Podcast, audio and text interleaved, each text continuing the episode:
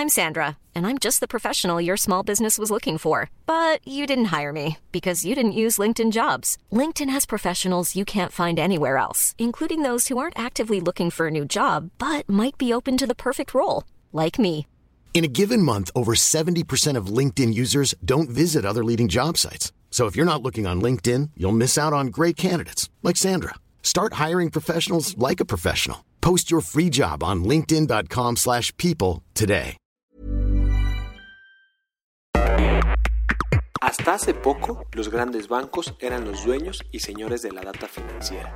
Al ser los únicos con acceso a ella, amasaron influencia, dinero y limitaron la innovación, explica el emprendedor español Pablo Viguera. El Open Banking, la corriente que busca el libre flujo de información financiera entre entidades y empresas, está poniendo fin a esto. Y Belvo, la startup que Pablo junto a Uri Tintoré ha cofundado, quiere ponerse al frente de esta ola que va llegando a México. Belvo es la interfaz de programación de aplicaciones, mejor conocida como API, que enlaza a emprendimientos financieros o fintech con la red de información financiera existente en México. A través de Belvo, un emprendedor lanzando un nuevo producto financiero tiene acceso a datos como cuánto ganan sus clientes, sus antecedentes crediticios, su historial fiscal o la información sobre sus cuentas en distintos bancos, entre muchos otros.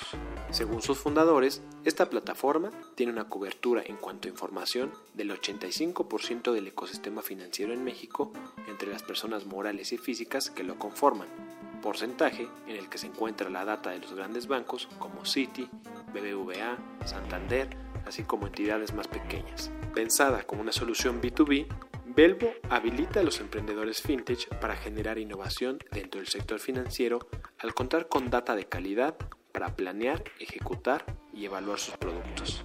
Según explica Pablo, al momento esta innovación principalmente pasa por la digitalización completa de los productos financieros desde la aplicación de los potenciales clientes, su evaluación financiera y su otorgamiento hasta su pago.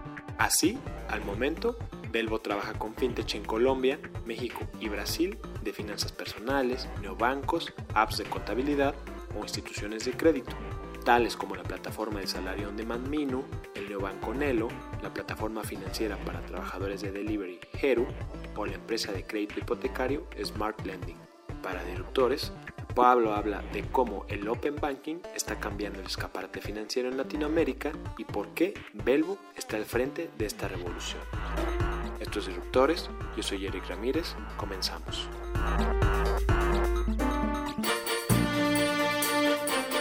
Disruptores.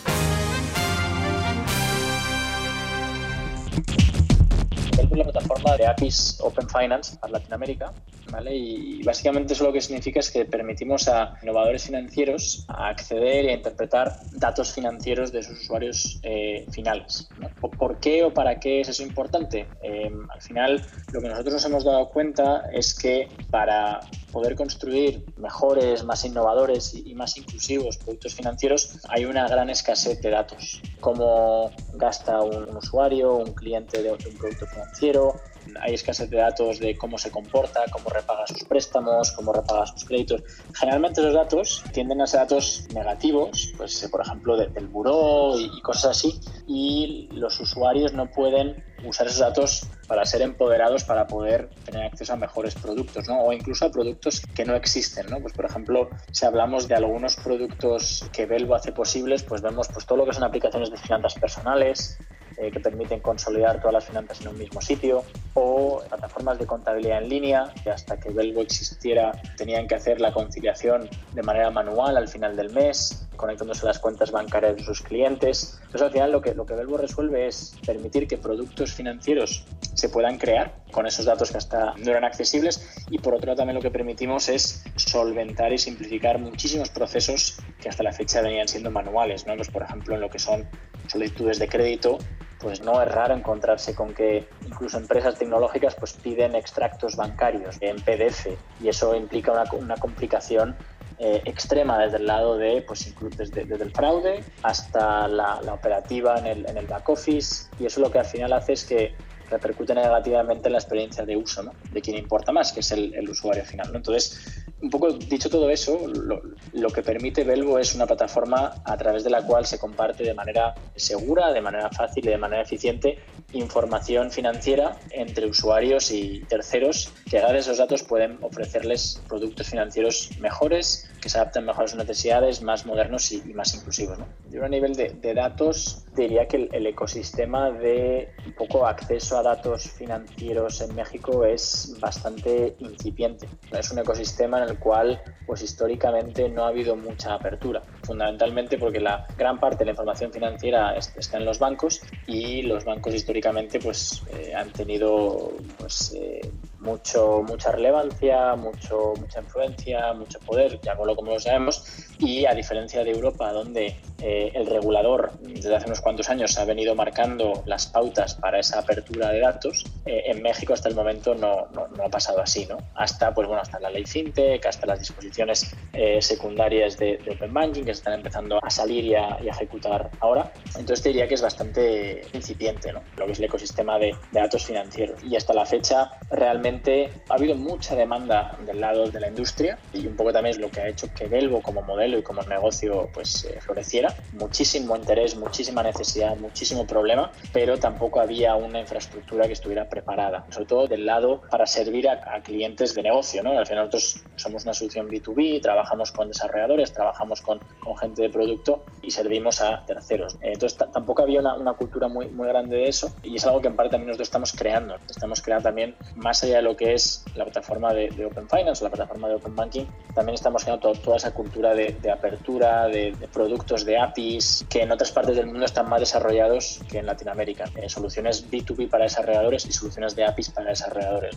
Y te diría con, respecto a España concretamente o, Europa, un poco en, la misma línea, ¿no? Al final, en lo que es la información financiera abierta, eh, España, pues estando dentro de Europa, pues viene marcada por la agenda PSE2, que es la, la Directiva de Servicios de Pago 2, que al final, pues en 2017 cuando salió, 2016 cuando salió, pues eh, obligaba a los bancos a eh, estandarizar de una cierta manera el acceso a los datos de los usuarios finales para que terceros desarrolladores puedan acceder a ellos a través de APIs. Nosotros un poco es, es eso lo que estamos tratando de replicar tanto en México, lo que estamos replicando en México, en, Colombia y en Brasil. Te diría que un poco el reto es un poco como de todas las innovaciones, sus inicios, ¿no? que al final es un poco la adopción en masa decir, oye, pues a día de hoy estamos todavía en fase súper embrionaria de lo que es Open Banking, Open Finance, pero esto es una revolución de los próximos 10, 15 años, ¿no? en el sentido de que todavía estamos tocando la punta del iceberg y al final los retos que se presentan pues es un poco eso, ¿no? es el, el, cómo conseguimos que pase de cientos de miles o de pocos millones de usuarios a toda la población mexicana o a toda la población brasileña. Y eso en parte pues es un tema de eh, mercado, es parte también de que empuje también la regulación, es en parte también pues la, la, educación entre todo el ecosistema de hacer ver las ventajas de este tipo de plataformas, de, cómo al final pues redundan en el importante, ¿no? que es el ventajas para, el usuario final. ¿no? Entonces diría que es un poco, son, son esos los, un poco los, los factores. Yo creo dos efectos, ¿no?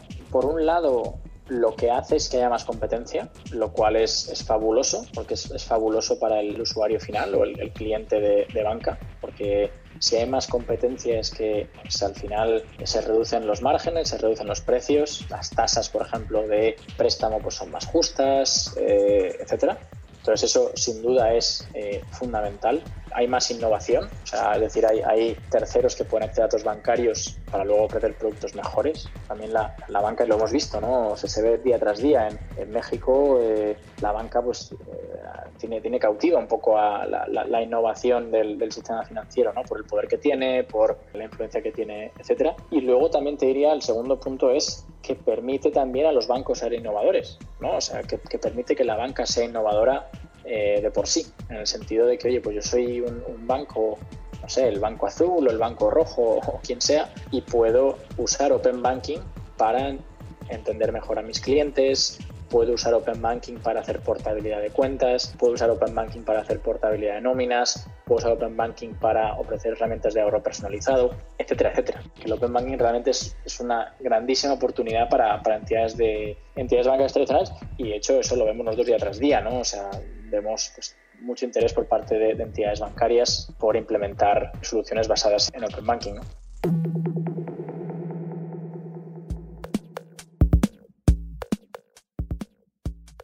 Pablo es un analista financiero especializado en negocios de Internet, mientras que su socio, Uri Tintoré, es un ingeniero aeronáutico.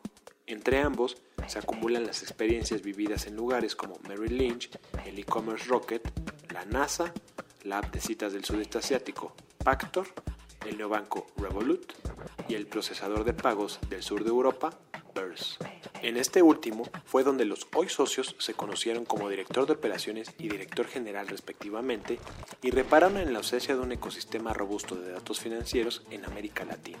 Mediante varias rondas de inversión, los emprendedores han logrado amasar capitales por 13 millones de dólares gracias al respaldo de fondos de primer nivel como Founders Fund, Kasek Ventures y Y Combinator, los cuales cuentan con un portafolio del calibre de Airbnb, Facebook, Stripe, Newbank, Rappi o Kavak. Además, este año fueron reconocidos por Forbes entre las mayores promesas del emprendimiento operando en México. Según explica Pablo, la pandemia ha sido un catalizador para la industria fintech y con ella el crecimiento de Belvo. Esto debido a la creciente necesidad de los usuarios para encontrar servicios financieros contactless, oportunidades de crédito, nuevas maneras de tener control de su dinero y la demanda por productos financieros innovadores.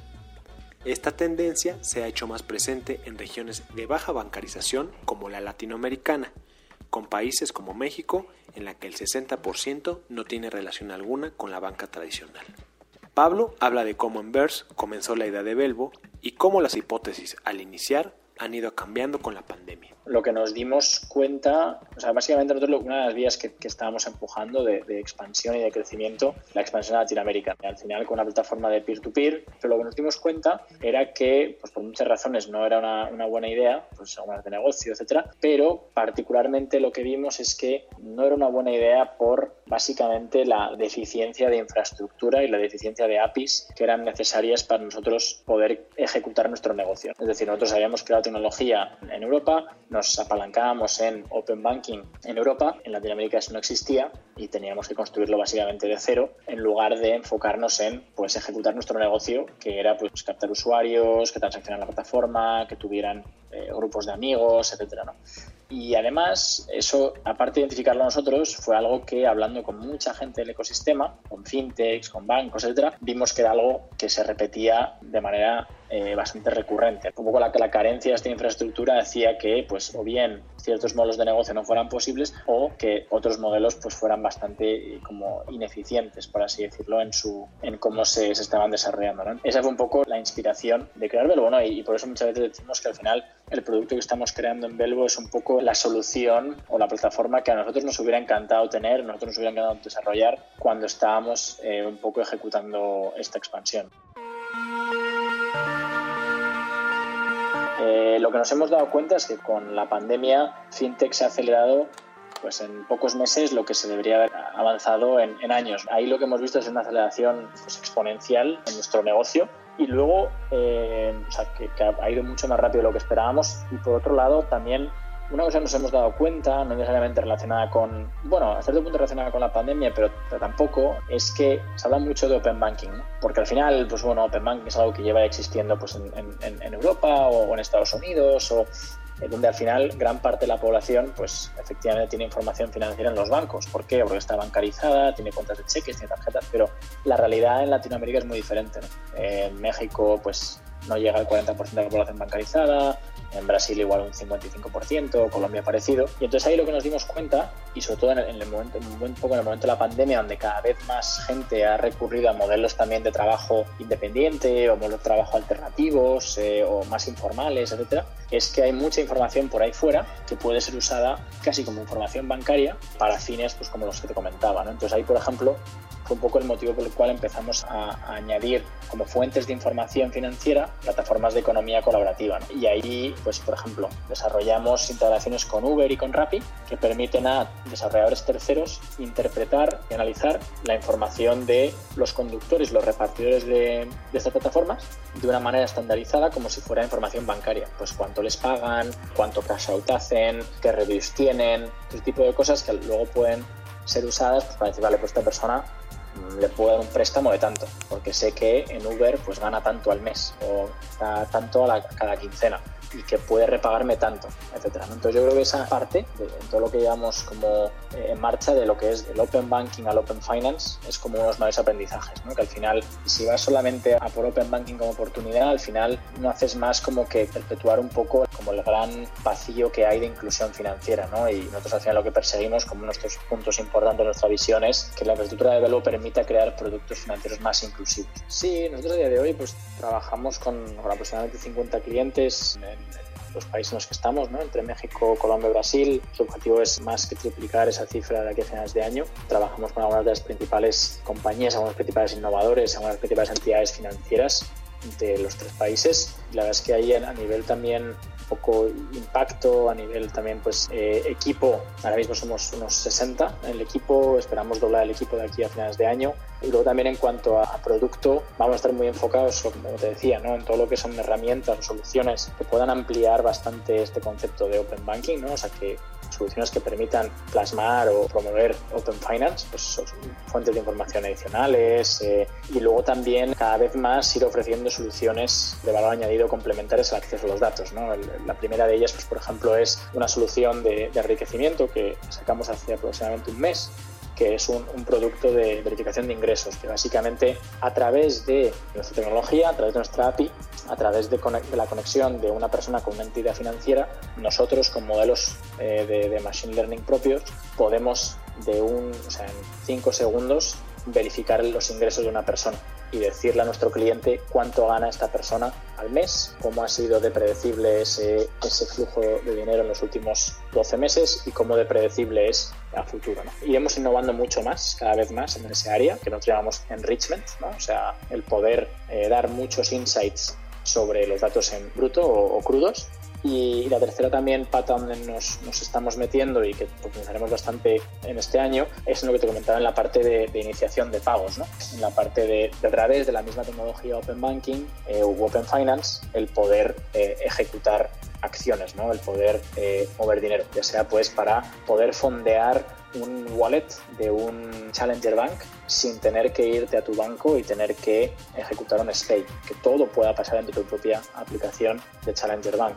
O que puedas, por ejemplo, llegado a, no sé, a Mercado Libre o a Amazon o donde sea, que puedas hacer el checkout eh, con tu banco en lugar de con una tarjeta de crédito. ¿no? Ese tipo de cosas es donde estamos también avanzando mucho y, son soluciones que, que, verán la luz a lo largo de este año. Sí, para nosotros es un mercado clave, estratégico y sin duda esencial. Creemos que, o sea, sí que es cierto que en, Brasil ha habido históricamente mucha más innovación eh, fintech, pero de ahí también la gran oportunidad de México, ¿no? O sea, la, tasa de bancarización en México es mucho más baja que, en Brasil, bancarización o subbancarización, y ahí está la gran oportunidad, ¿no? Entonces, eh, nosotros creemos firmemente en, en Belvo que, que el el salto cualitativo que puede dar México o el sistema financiero mexicano a través de Open Banking es enorme. Entonces nosotros pues, estamos muy, comprometidos con eso y, sin duda es eh, vamos, eh, uno de nuestros mercados extremadamente clave. Gracias por escucharnos. Si hay alguna empresa disruptiva de altos vuelos o algún emprendimiento del cual quieras escuchar, no dejes de escribirnos a podcast.com.mx o en Twitter en podcastom.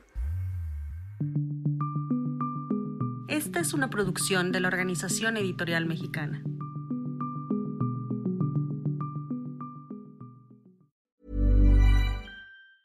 Even when we're on a budget, we still deserve nice things.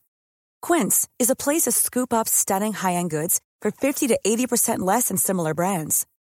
They have buttery soft cashmere sweaters starting at $50, luxurious Italian leather bags, and so much more. Plus, Quince only works with factories that use safe, ethical, and responsible manufacturing. Get the high-end goods you'll love without the high price tag with Quince. Go to quince.com/style for free shipping and 365-day returns.